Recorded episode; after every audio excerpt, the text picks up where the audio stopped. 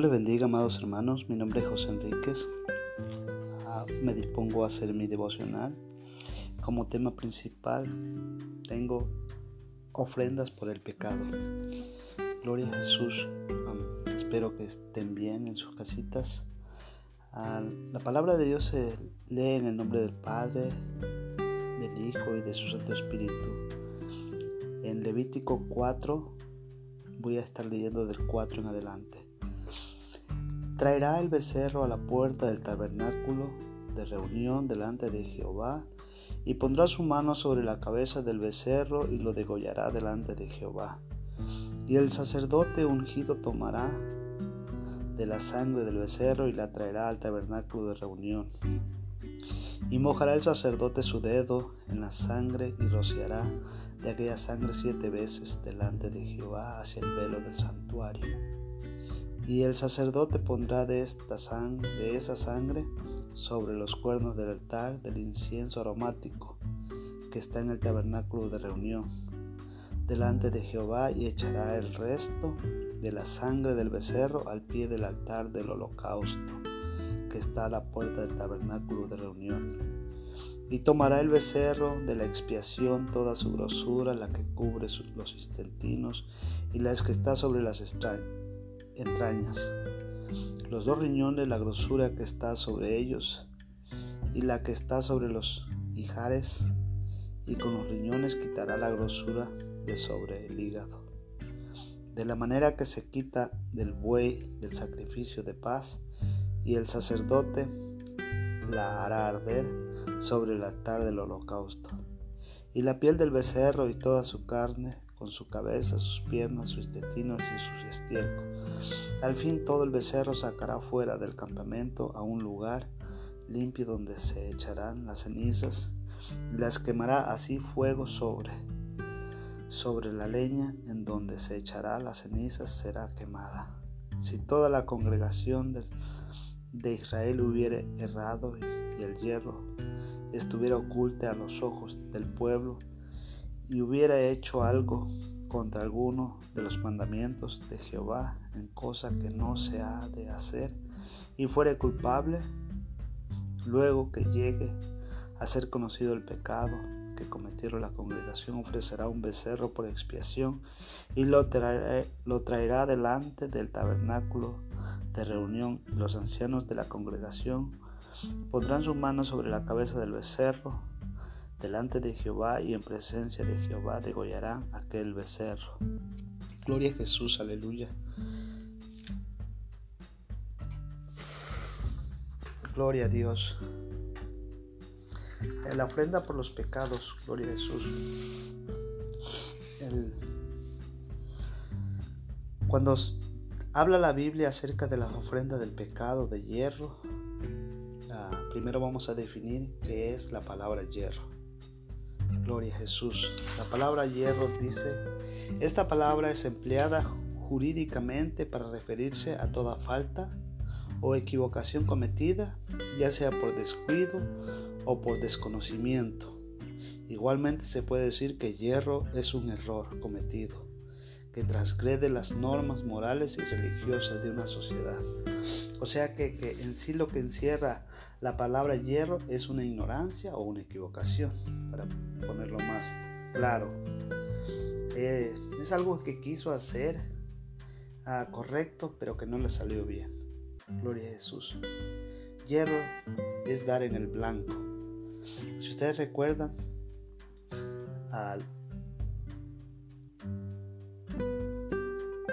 la tribu de Benjamín le tiraba con la onda a un cabello y no erraba. Esa es la palabra hierro, dar en el blanco. Gloria a Dios, pero ah, la palabra sí en sí hierro es no dar en el blanco. Gloria a Jesús. O sea, hierro es dar en el blanco y pecado de hierro es no dar en el blanco. Gloria a Dios. Gloria a Jesús. Nos dice que, que había hablado Jehová con Moisés diciendo, habla a los hijos de Israel y diles cuando alguna persona pecare por hierro en alguna de los mandamientos de Jehová sobre cosas que no se ha de hacer e hicieren algunas de ellas, si el sacerdote ungido pecare, o sea que no tan solo era para, para las personas comunes, sino que también el pecado de hierro alcanzaba también inclusive al sacerdote. Y el sacerdote tenía que presentar una ofrenda, gloria a Jesús. Igualmente como la, como, como la ofrecían también por los pecados de cualquier persona. Gloria a Dios. Gloria a Jesús. Ah, podemos ver que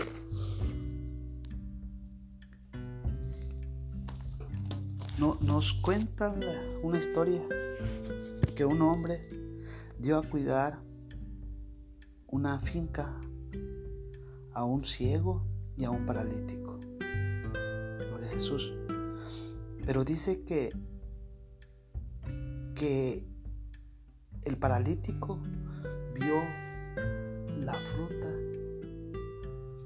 la abundancia de fruta que, estaba en ese lugar y le dijo al ciego que lo tomara, que lo cargara para él poder cortar la fruta y comer, y, y comer los dos. Gloria a Jesús. Entonces se acabaron la fruta. Cuando llegó la persona que les había encargado que cuidaran ese lugar, llegó y los condenó y los llevó a la cárcel. Ah, entonces, pero antes de todo, él le pidió cuenta al paralítico y el paralítico le dijo, ¿Cómo yo siendo paralítico voy a alcanzar la fruta? Entonces, también llamó a cuentas al ciego y le dijo al ciego que por qué se habían comido la fruta. Y le dijo al ciego, ¿acaso yo puedo ver para poder agarrar la fruta? Gloria a Jesús. Entonces, él ya los había condenado de que ellos habían sido las personas que, estaban ahí, que, que llegaron juntamente con él, le dijeron, ¿por qué condenas al ciego y al paralítico? Es algo imposible que puedan hacerlo ellos. Uno por ser ciego y el otro por ser paralítico.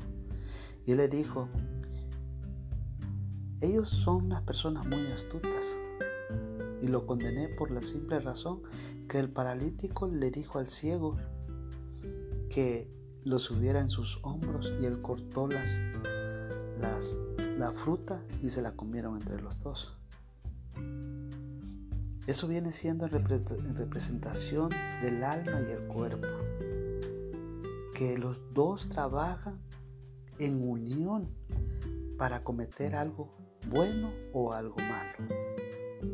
El ciego puede ser el alma y el paralítico puede ser el cuerpo o viceversa pero trabajando en conjunto se pueden, hacer grandes cosas, ya sea para bien o ya sea para mal. Y como el, el señor de la finca estaba en lo correcto porque así como él se lo había imaginado, porque él era una persona muy astuta. Así como él se lo había imaginado de que uno cargó al otro para cortar la fruta. Así el cuerpo y el alma trabajan juntos. Y si, el, y si hay algo que hace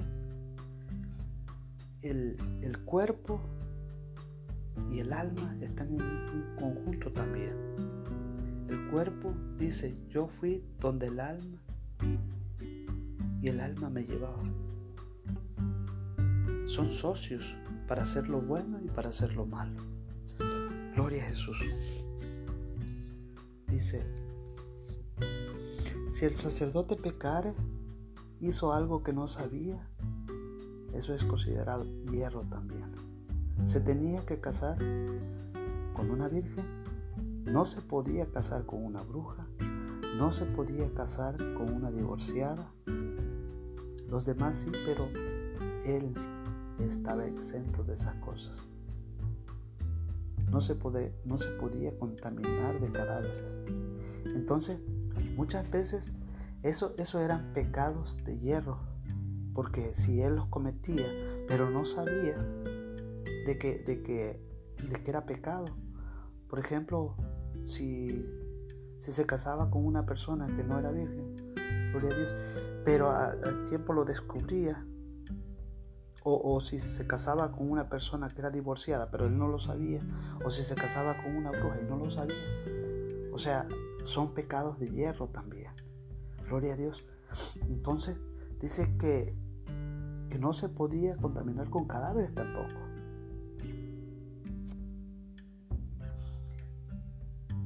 Expiaba ese pecado por ignorancia. Gloria a Dios. Él podía decir, pero yo soy el sacerdote, no pasa nada. Dice que, que el sacerdote tenía que matar a un becerro.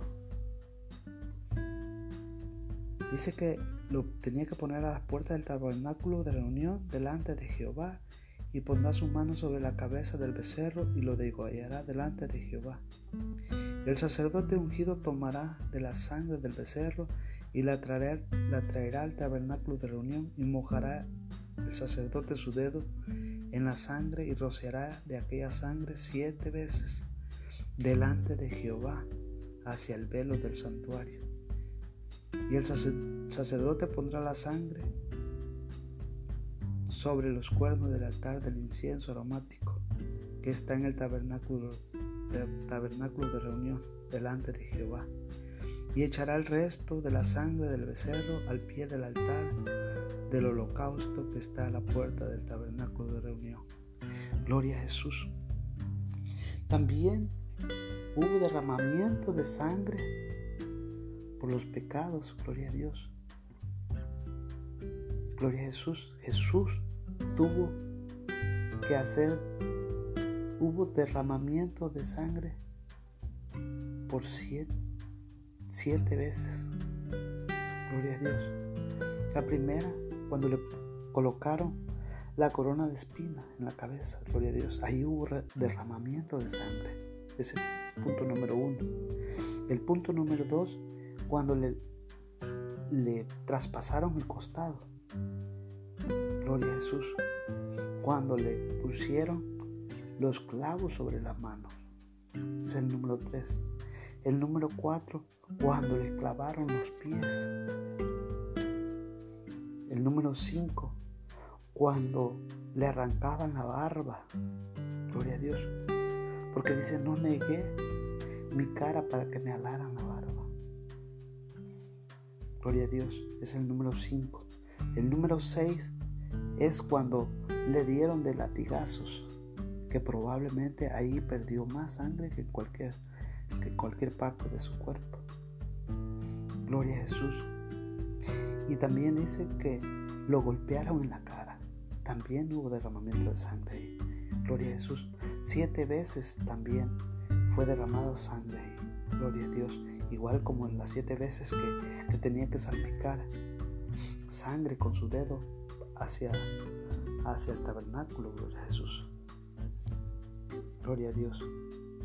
En Nehemías 8 dice, yo hacía las fiestas, que no hacían, perdón, no hacían las fiestas. Ese era, ese era algo que, el pueblo no había hecho. Gloria a Dios. Por eso es que también tenían que matar un becerro.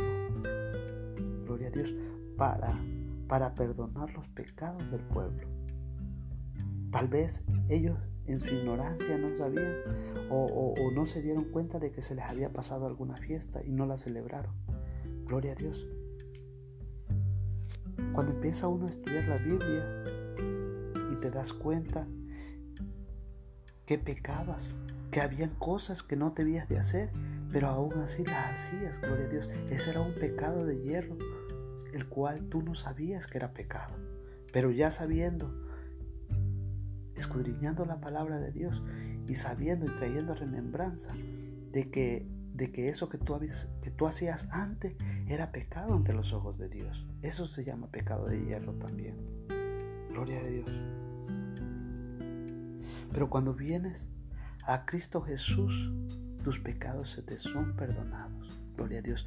Dice que Él los echa hasta el fondo del mar, gloria a Dios, y nunca más se acuerda de ellos. Gloria a Dios. Cuando Jesús, esto, esto de, de lo del becerro y de lo del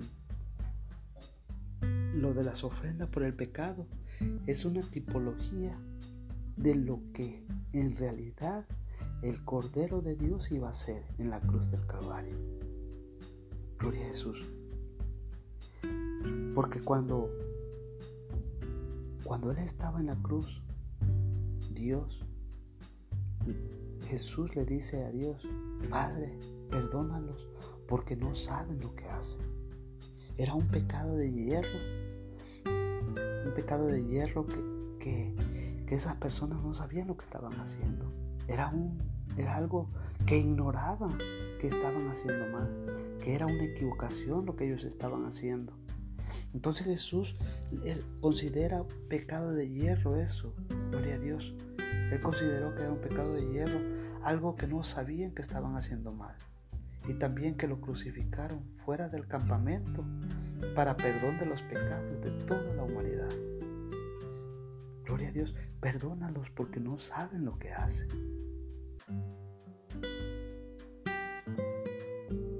Gloria a Jesús. Mas no sabían que Él estaba muriendo por cada uno de sus pecados, por ti y por mí.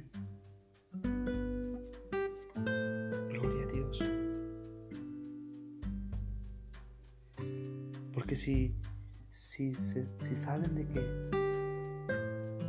Él, Él se dio a sí mismo, gloria a Dios, cuando nadie daba ni un centavo por ti, cuando, cuando todos decían, esta persona ya no tiene salvación, esta persona es de lo peor que puede haber. Gloria a Dios. Pero viene Jesús en su gran misericordia, en su gran bondad. Dice, yo voy, voy a morir por él. Dios. Y es un solo sacrificio, un solo sacrificio para tu, para perdón de todos tus pecados. Ahí no tienes que ir a matar ninguna paloma, ni un becerro, ni un carnero, nada de eso, gloria a Jesús. Tus pecados ya te, te, son perdonados cuando tú vienes a los pies de Cristo y te arrepientes de todo corazón y le dices, Señor, escribe mi nombre en el libro de la vida. Dios, dice que Él tus pecados los echa hasta el fondo del mar y nunca más se acuerda de ellos. Pero tienes que ser una persona genuina, un perdón genuino, gloria a Dios, un arrepentimiento genuino. Gloria a Dios. Él es el verdadero Cordero, Él es el verdadero, la verdadera ofrenda de lo que hablan los antiguos testamentarios. Gloria a Dios. Aquello nada más es una, es una tipología de lo que en realidad venía para el pueblo de Dios. Gloria a Jesús.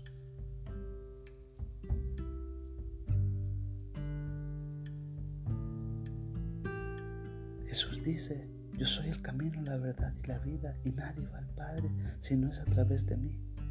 A través de su sangre preciosa es que tú llegas a los pies de Dios.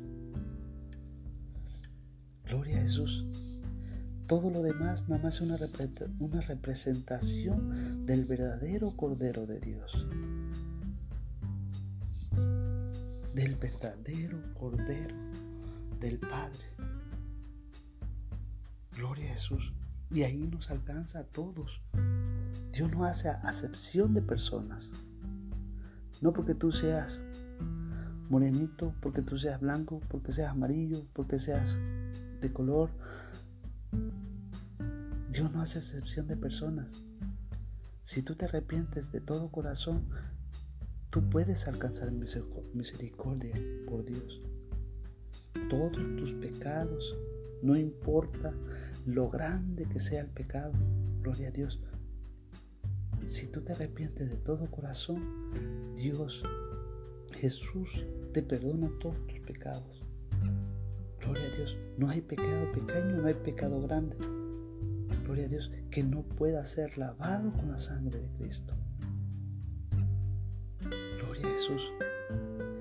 Jesús consideró que era un pecado de hierro porque le dice, los padres porque no saben lo que hacen.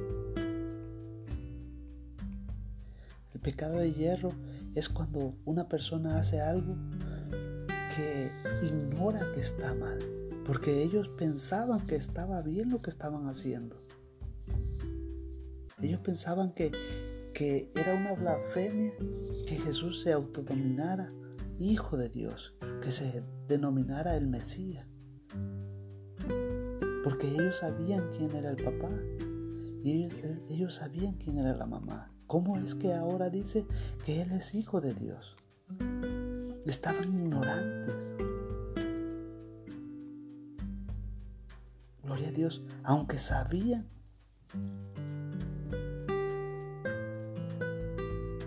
De la profecía de Isaías, gloria a Dios.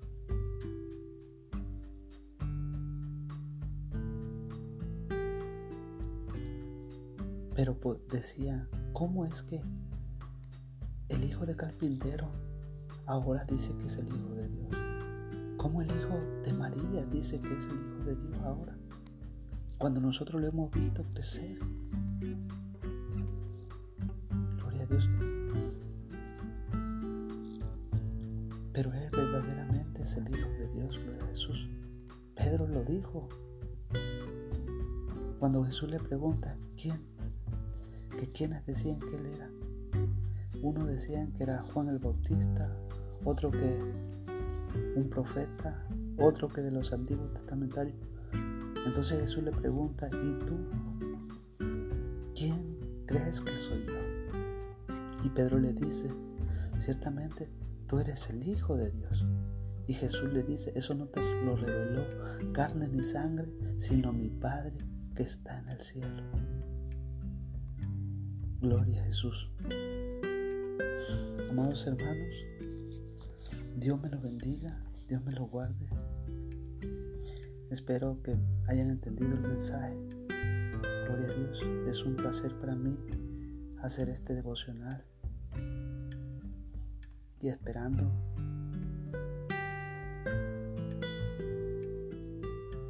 presentarles otro en otro momento.